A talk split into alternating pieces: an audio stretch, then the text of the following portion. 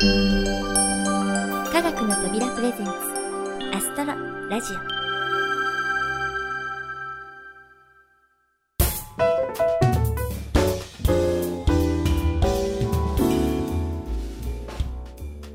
皆さんこんにちは。土屋ゆ子です。そして改めまして皆さん明けましておめでとうございます。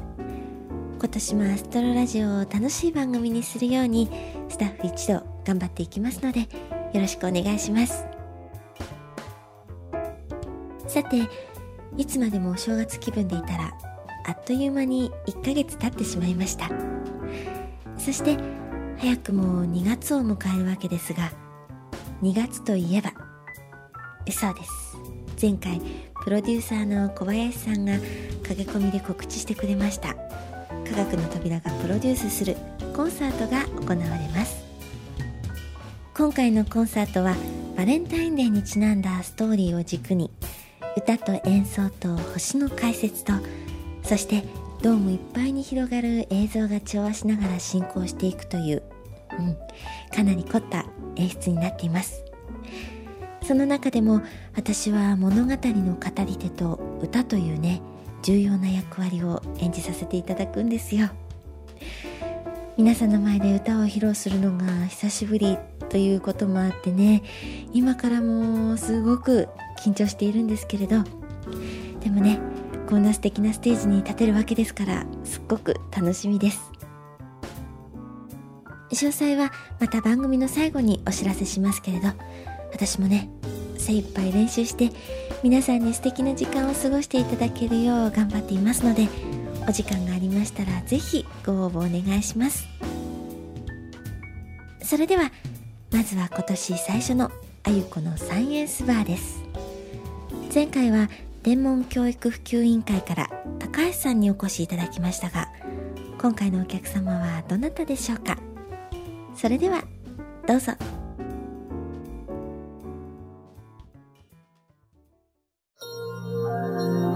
ここは都心から数十分。武蔵野の面影が色濃く残る三鷹の森あたり。そのどこかに星を愛してやまない人たちの集うバーがあるという。夜ごと美しい星を巡る話が繰り広げられる。その名はあゆこのサイ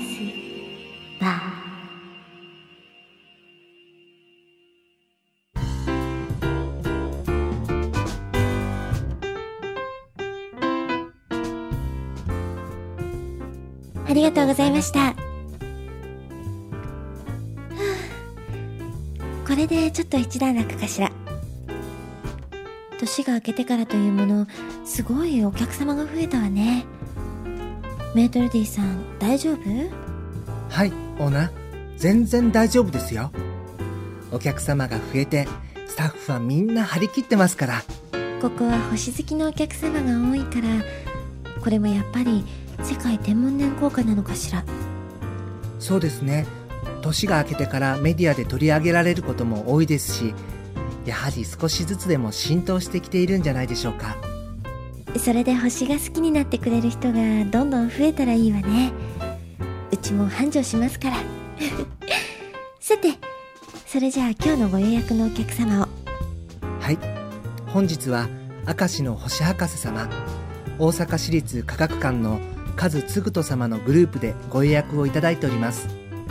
あら大阪市立科学館といえば以前石坂さんがお見えになったけれどまた違ったプロジェクトをご担当されていらっしゃる方なのかしら？はい。何でもアジア諸国の共同企画としてアジアの星の神話伝説をまとめて編纂されていらっしゃるのだとか。じゃあ今回も面白そうなお話が聞けそうですね。あいらっしゃったようですよ。いらっしゃいませ。ようこそあゆこのサイエンスバーへ。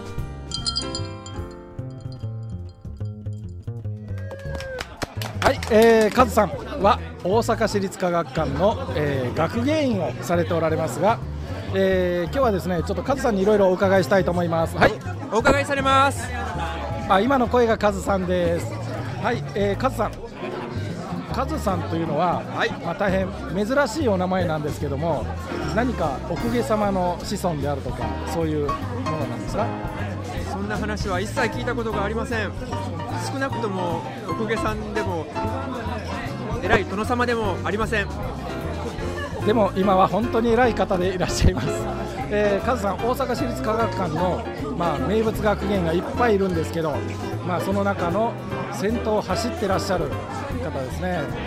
さてそのカズさん、えー、この天文の道に入ることになったきっかけというのをちょっとお話しいただけるでしょうか。えー、っと小学校2年生の時に天文の図鑑を見ました。小学校2年の時に天文の図鑑。それ私と一緒じゃないですか。それはいやいや。なんか謎の今液晶が出てきましたけど。はい、はい、その時に NG やもうそのままでいったら。発射グダグダやがな。はい、はい、小学校2年生の時に天文の本を見ました。その時に星には一生があるって本に書いてあった星も星も生まれて死ぬ星の一生。人間も死ぬし、いろんな動物も生まれては死ぬ、はい、星も死ぬんやって思った時に、はい、夜空の星を見てあこれも生まれたり死んだりするんやと思ったのが一番最初星に興味を持ったきっかけ。ほう。感受性が豊かですね。敏感なんです。敏感ちょっと敏感肌。敏感肌。ちょっとすぐ荒れるんです。ちょっと荒れますか荒れます。で小学校で、えーまあ、関心を持ってで、まあ、なんか普通はこう科学館に足を運んだりっていうのがあると思うんですけどそういうのはあったんですか？あの大阪市立電気科学館に入り浸りました。電気科学館、まあ、あの伝説のそうです。電気科学館に入り浸るっていうのはどんなエピソードがありますかね？そうですね。あの、まあ、プラネタリウムを見るだけではなくて、まあ、当時のあのジュニア天文クラブみたいなのがありましてね。でそこにまず入る、はい、でそういった集会に出るだけじゃなくて、はい、スタッフ部屋に、まあ、入り浸る。スタッフ部屋、はい、その当時というとまあ、なかなかお歴々がいっぱいいらっしゃいますよね。西播磨天文台に今いらっしゃいます黒田大長。黒田さん、はい、それから、まあ、うちの学芸課長の加藤加藤健一さん、はい、そしてそれからもう亡くなりました菊岡秀和さん。菊岡さんそして天文教育普及研究会でおなじみの佐藤明達さん。あ明達大先生。いらっしゃいました。そこに入り浸った。んですいや帰りませんで5時までいます。つまりスタッフが帰るまでいてます。それねはっきり言ってね普通の場所ならすんごい迷惑な子なんですけど、はい、もう温かく迎え入れてくれてたんですか？いや迷惑やったと思いますよ。いやしかしあの聞く人が聞くとひっくり返るぐらい濃い名前が連発されてる職場に入り浸って。今から思えばえらいことしてたなと思いますね。その結果こういう人間になりましたと、はい、大学では何をされてたんですか？あ大学では一応天文学研究室に。しかしてました。なんか今あのあちょっと。ほんまのこと言うたらあかんやん。これこれしかしてないあの聞いてる人は何のことやさっぱり分からへんからねまあまあ、はい、今伊丹の丸川さんという人が。大学のことなら僕よう知ってるよ。あそうですか、うん、結構麻雀弱い。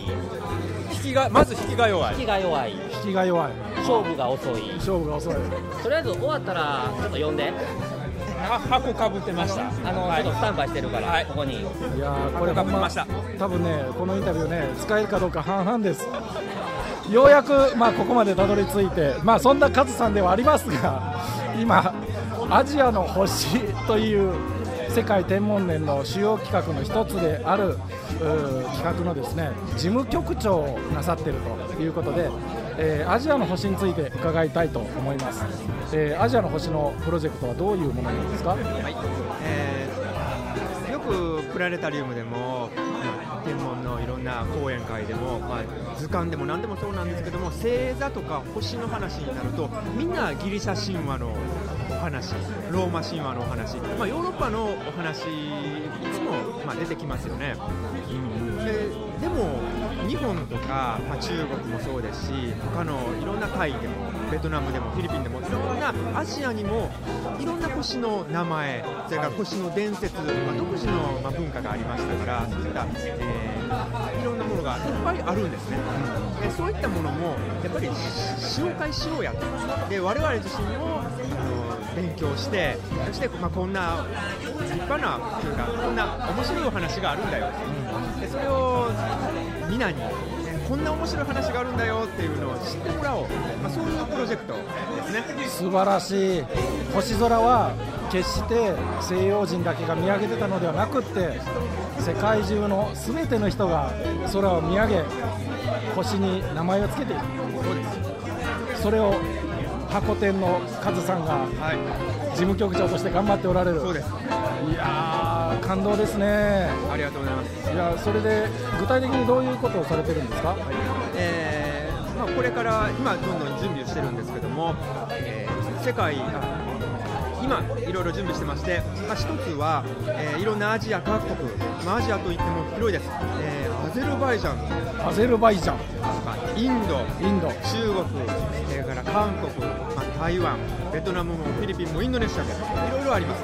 そういった国の人たちと、えー、これから、まあ、国際ワークショップを開いてまあ、お互いあの自分たちの国にはこんな星の伝説や神話があるんだよまあ、みんなで持ち寄って、うん、でそれを、えー、それぞれ、まあ、それぞれの国で、えー、お話を1つ2つというふうにまとめてそれをみんなで本にしようでその本には、えー、綺麗な絵をつけて、はい、でみんなにもあの、まあ、子供さんにももちろん大人の方にも、まあ、楽しんでもらえるような、まあ、本を出版したいなと考えてるんです。おいいですね。つまりアジアの星のお話がその本1冊にぎゅっとまとまってると。そうです。いやー完成してほしいですけどそれはどの時期に完成する予定なんですか、えー、世界天文年、まあ、2009年の間にできればというのが目標なんですけども、はい、まあ、それは進行状況によって少し変わってくるとは思うんですけど、はいはいはいはいまあ、大体ね、こういうのは伸びて、翌年に完成したりとか よくあるんですけど、今はそれは言えません。あ、それ、それ、NG、ブー、はい。まあ、でもね、あのー、本当にね、これ大事なことなんですよね。まあ、本当。星の話っていうとねギリシャ神話一辺倒っていうのはねやっぱり面白くないですよ、そうですね。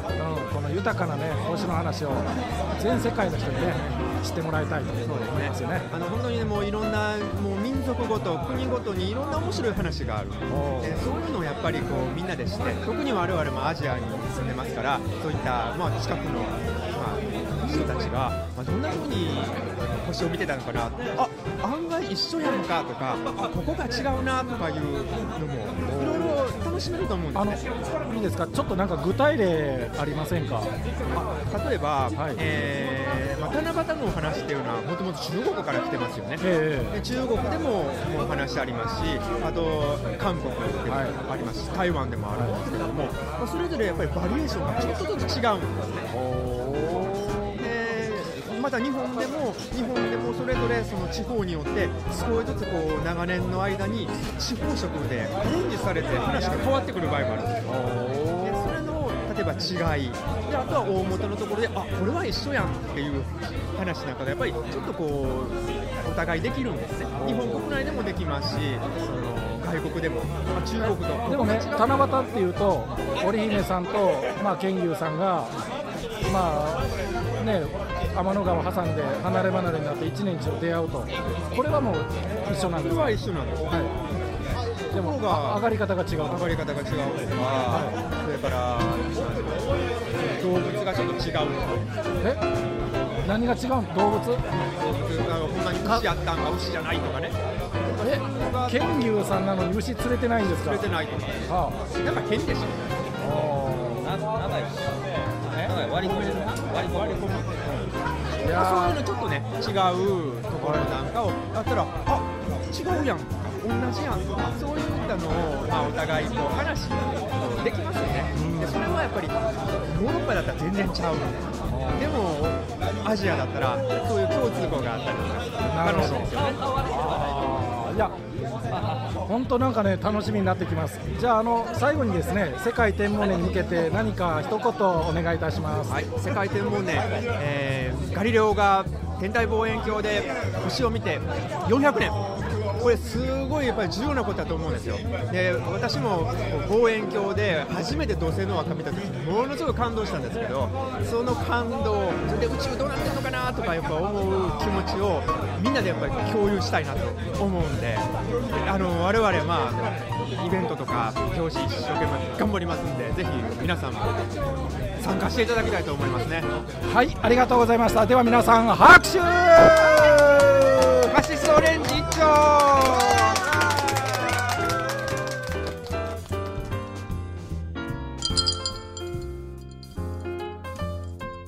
はいラストオーダーまで粘っていただいてありがとうございました。カシスオレンジもちゃんとお出ししましたよ。でもアジアの星にまつわるお話って面白そうですね。そう言われてみるとプラネタリウムなどで聞くお話ってやっぱりギリシャ神話が多いですものね。もっと身近な神話や伝説も聞く機会が増えたらいいですね。世界天文年はそんないろんなきっかけを増やしてくれるといいわね。あメートルディさんは今日はお約束があるんでしたっけ？上がってもらっていいですよ。ええ。ちょっと気が進まないんですけど。ではお先に失礼しますはいお疲れ様でした。メートルディさんどうしたのかしら？急に顔色が悪くなったような気がするけど。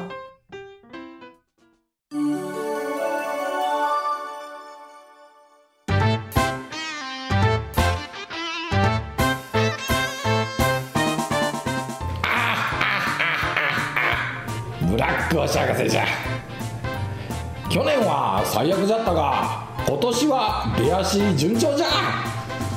正月からな群馬天文台で世界天文年のオープニングイベントがあったんじゃ。オープニングイベントではな天文界のお歴々が集まる中厳粛なセレモニーがあったんじゃ。そこに守護センジャーとブラックお博士が登場したんだぞ。ブラック星博士大暴れ。あんまりにもな盛り上がったんでな群馬天文台の天文台長の小西先生と世界天文年の日本委員会の委員長海部先生がわしに握手を求めに来たんじゃ。これは本当なんじゃぞ。それでなわしも思わずなペコペコしてしまったんじゃ。悪役なのにペコペコするなって後でネットに書かれてしまったんじゃ。あああああ。まあこれもわしの人徳ってやつじゃ。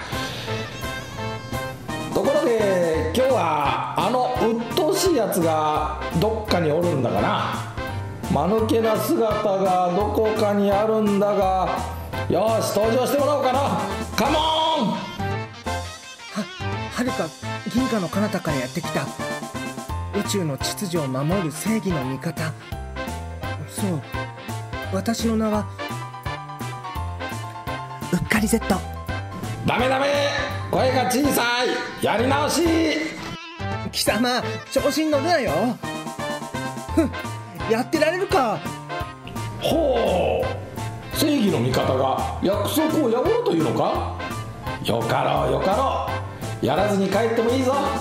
わしがこのことを銀河中に言いふらしてやるだけじゃ。やーい嘘つきぜーっと。なんたる屈辱。よしやってやろうじゃないか。はるか銀河の彼方からやってきた。宇宙の秩序を守る正義の味方。そう私の名はうっかり Z 傑作傑作いやいやご苦労じゃったなじゃあさらばちょっと待ってブラック星博士なんじゃおじの際が悪いぞそうじゃない一つだけ教えてくれなぜ私は貴様に勝てないんだ？ふむ。恥と言わず敵に教えをこうとはなかなかあっぱれな心がけじゃな。よしその心がけに免じてクイズを一問してやろう。よいか？今年は何の年かな？1番世界天文年。2番国際和解年。3番国際天線年年さてどうじゃ？世界天文年は当然知っているがあとの2つは何だ？聞いたことがないぞ。でも世界天文年は間違いないし。よし。正解は1番の世界天文年だ。甘い甘い。誰が正解は一つと言った？答えは全部。どうじゃ？自分の頭の硬さがよく分かったじゃろ。もっと柔らか頭にならないとダメだよ。ってな。ではさらばじゃ。くそ。悔しいが奴の言う通りかもしれない。なんとか奴に勝つ方法はないものか。やはりブラック星博士を知り尽くしている。あの人に協力してもらうしかないのか。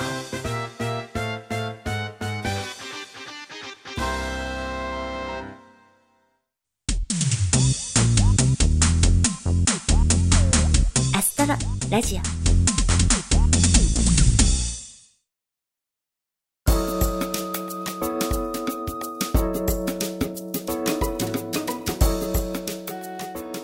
はいあゆこのサイエンスはいかがでしたでしょうか？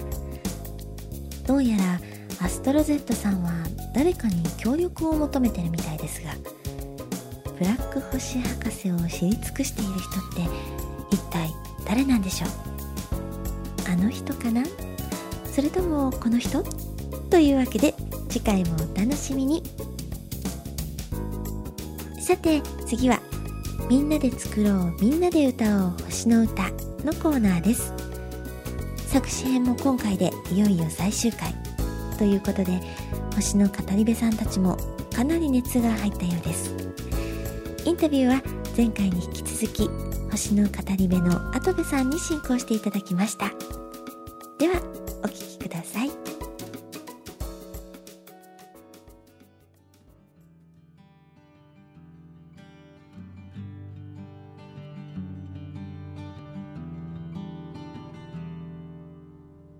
え皆さんこんにちは。えー星の語り部の跡部です、えー世界天文年明けましておめでとうございます。ということで、えー私たちのお星の歌もついに今日、えー全ての詩が出揃うということで、えー二重のおめでとうございますありがとうございますさあ今日集まっていただいたのは、えーその最後の、えーブリッジを担当したあー新海恵子さんよろしくお願いします。はい、元祖星の語り部ですね。はい、はい7番です。はい、会員番号7番、えーということで新海恵子さん、それからそのブリッジを受けて最後のサビを担当してくださったのが、えー宇宙人チームこと、えー梅本、えーさん一家。えー梅本パパはねまだ今お仕事してますけどね向こうでね、梅本ママと梅本舞さん梅本直さんの、え3人ですよろしくお願いしますよろしくお願いします。はい、舞ちゃんは4年生。そうですね。なんかインフルエンザにかかったと大丈夫ですか？もう大丈夫。なおちゃんは2年生。はい。年なおちゃんはけん風邪ひかなかった？あ、風邪ひいちゃった。インフルエンザになった。治った。よかったね。はい。ということで、えーおえー皆さんからねお話を聞いていきたいと思うんですが、えっ、とじゃあまず新海さんから、えーどうでした？ブリッジということではい、とても体操しながらブリッジしながらはい考え楽してくた。頭の体操と心の体操をしました。充実した冬休みでした。あそうか冬休みに作っていらっしゃったの、はい、結構長い期間あったんですよね今回の、あのー作詞の期間っていうのは。私が預かっていたのはそれでも2週間、実質2週間ぐらいで、うん。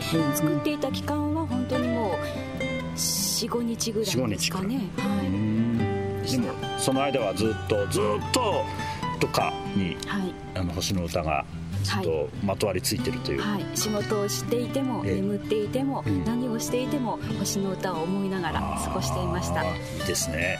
ね。ということでまたじゃあ後でね、はい、その、えー、ブリッジを発表していただきたいと思いますが。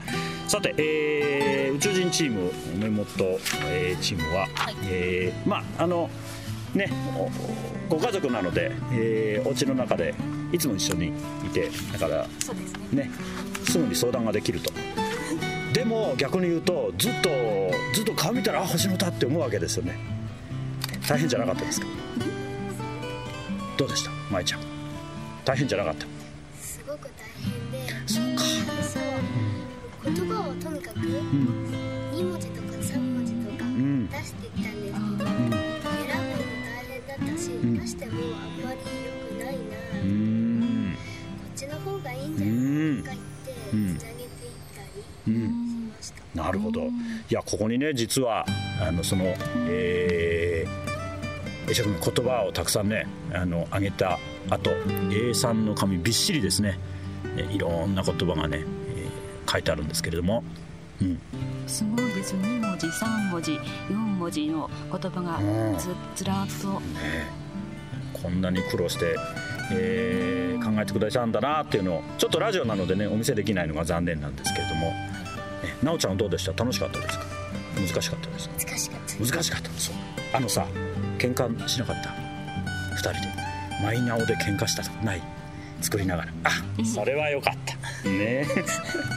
さあその2人を束ねてマダム、はい、どうでした？あの私があまりアイデアを出すよりも、うんうんうん、子供の感性をね、うん、なんとか生かしたいなと思ったので、うん、大元のイメージは子供に出してもらうようにして、うん、とにかくイメージを話し合ったり言葉をたくさん出したりしましたね。うん。未来ってどんな未来だろうとか、うん、銀河に行ったら何をしたいだろうとか、うん、そんなことをたくさんたくさん話をしました、うん、なるほど、ね、やっぱり星の歌って、えー、空に向かっていくしそれは未来に向かっていくしね。で未来はやっぱり、えー、舞ちゃんや奈緒ちゃんやあ、ね、佐藤ちゃんや久美ちゃん星星の語り部ガールズみたいなね、えー、次の世代があ切り開いていってくれるんだろうなとおじさんは思っています。さあではいよいよ、えー、発表ということで皆さんに朗読をしていただきたいと思います。よろしくお願いします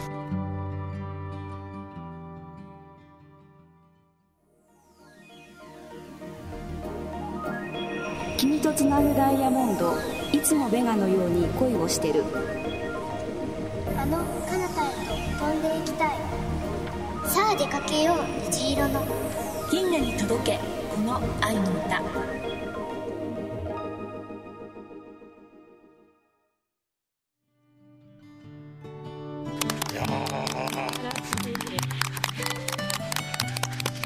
なんか本当にこうパーッと開けていくというかですねなんか体が軽くなりますね、うん、聞いてるとね。さあでも、えー、恵子さんダイヤモンドって入ってましたけど、はい、ねどんなところから出てきたんでしょうか、はい、あの初め星の名前をたくさん入れたいと思っておりまして、うん、私の担当した場合は C パートで今まで A と B、ダッシュが入ってたんですけど C は完全に違って、はい、今それらをつなぐブリッジと聞いていたので、えー、今まで星の名前が一つも出てなかったので、えー、星の名前をたくさん入れたいと思って星の名前を当たっていきました、であの冬のダイヤモンドとか、えー、カペラとかベガとかいろんな星の名前を思いついたんですけれども、うんうん、そのたったの27文字だったので、うん、星の名前を文章として入れるのは大変極めて難しくって、ね。うん、でただ C ブリッジなので C はブリッジで今までと違うことをしてもいいよというふうに初めあの伝えられていたのでじゃあ思い切ってと思って、星の名前を星座で、せめて星座で、あの88の星座の中から言葉を選んで27文字初め作ったんですね。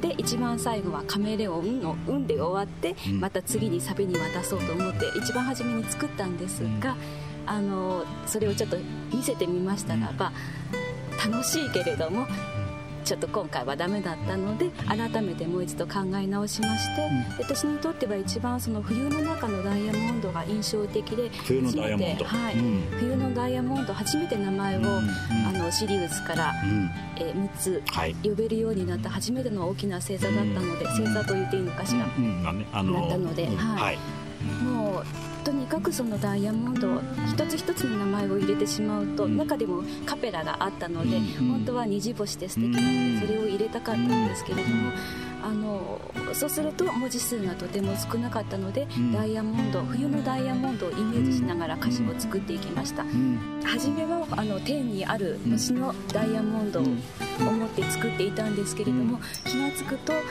私たちの地上にもダイヤモンドっていうものがたくさんあって、それがたまたま星あの歌を作っていた時に雪が降ってきて、その雪も、あのダイヤモンドのようなものであるし、あのダイヤモンドダストもあるし、そんな風に思っていたら、宝石のダイヤモンドっていうのもダイヤモンドですしでそんなものを一緒に、共にいる人と一緒にこうつながって。楽しみながらもう恋をしている、そのぐらいこう素敵な、あの毎日を過ごしているっていう気持ちもあって、ベガのように輝きながら恋をしている、この織姫のベガのように輝きながら恋をしているっていうのでまとめました。なるほど。というそのキラキラのダイヤモンドを受けての最後のサビの部分だったわけですがね舞ちゃんが、えー、どんな言葉を考えてくれたんでしたっけ？最初は？ああそうか。あなんか冒険に出たいとか未来に行きたいとかなんかそういうところを考えてくれたんですよね。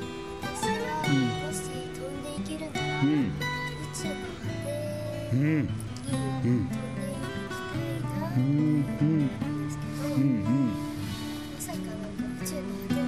うん文字数とかうんうんうん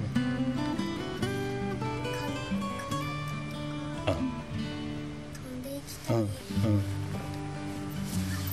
宇宙の彼方って考えてくれたんだよねねかうちのカナダっていうとなんか本当にこう遠く遠くだけどでもきっと行けるよねっていうなんかそんな感じがするんですけどね。ね。はい、そして、えー、なおちゃんが考えてくれたのが虹色？ね。ここねちゃんとね恵子さんが好きなね虹星がねなおちゃんのところにね。うん。つながったんですよね。ね虹色っていろんな色がありますけど奈緒ちゃんが好きな色は何色ですか？水色。そうかねで水の色で水色で空の色で空色だけど星の色で星色ってないよねなんかね。ね星の色ってなんかきっとたくさんあるようんうんうん。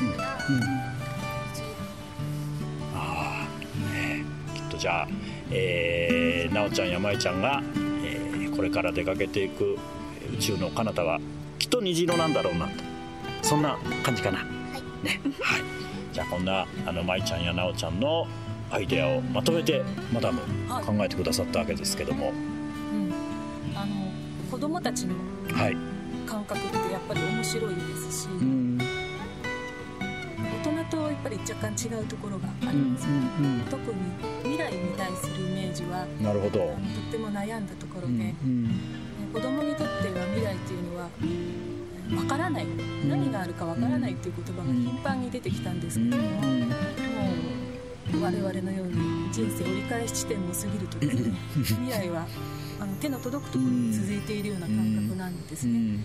でその両方に共通する未来をできれば作ってほしいというような意見も、えー、仲間たちからありましてその点をものすごく考えたんですけれども。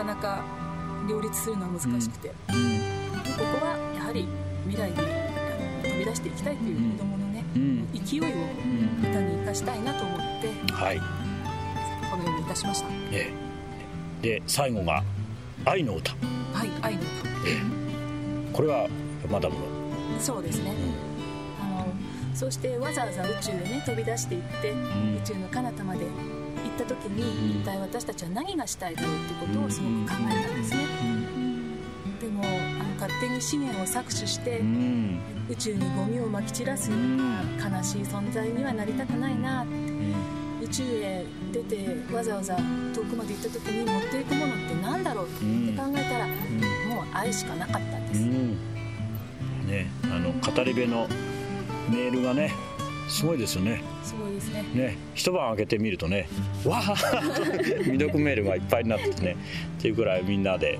えー、支え合って励まし合ってね、えー、作皆さん、私はたまたま一人でその場を担当したんですけれども、あの語り部の方々が星のことを教えてくれたり、色について教えてくれたり目の見えない方がまた、あの目の見えない中の星とはとか、色や何か教えてくれたりして。もういろんな方の助けになったので、みんなで私たち一緒にみんなで、みんなとつないだそのダイヤモンドっていうのが私にとってはかけがえのない時間だったなって思ってこの歌に関われてすごく感謝してます、ありがとうございました。大勢の人が歌ってくれるといいですね。今年世界天文年この歌を歌いながら、えー、星を見上げてくれるといいですね。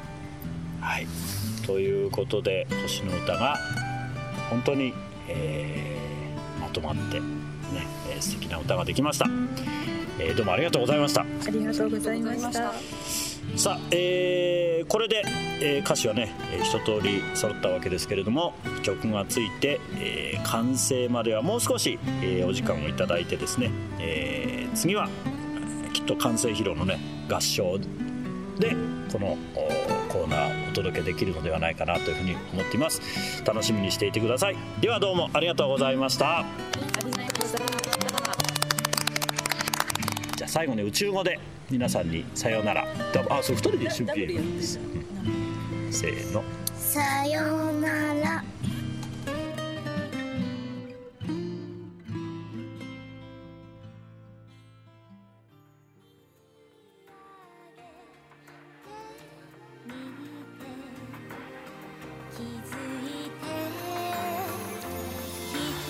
はい。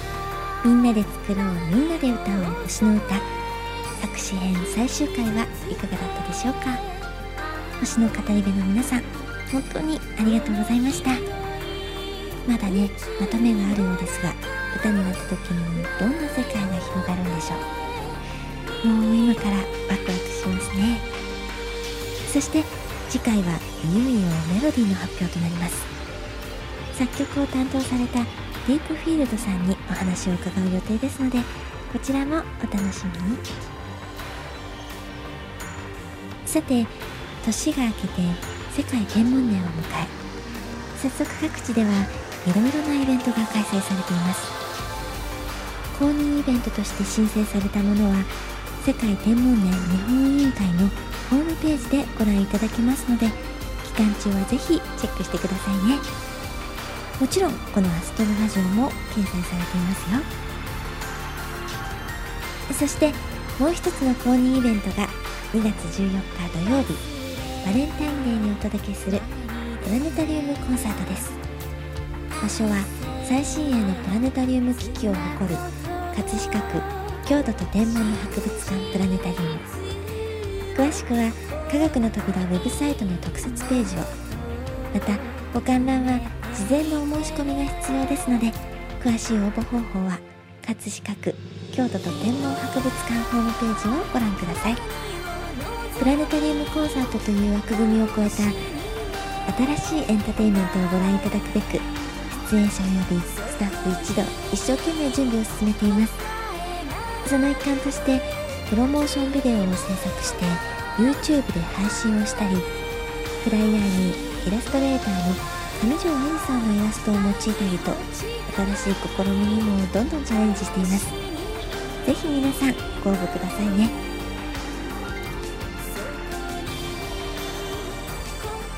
いろいろお話ししてきましたがそろそろお別れのお時間になってしまいました。この番組は制作ホムビルド脚本アルファボル協力明石市立天文科学館山梨県立科学館音楽制作集団ディープフィールドそして企画制作科学の扉でお送りいたしました。それではまた次回をお楽しみに。お相手は私土屋ゆ子でした。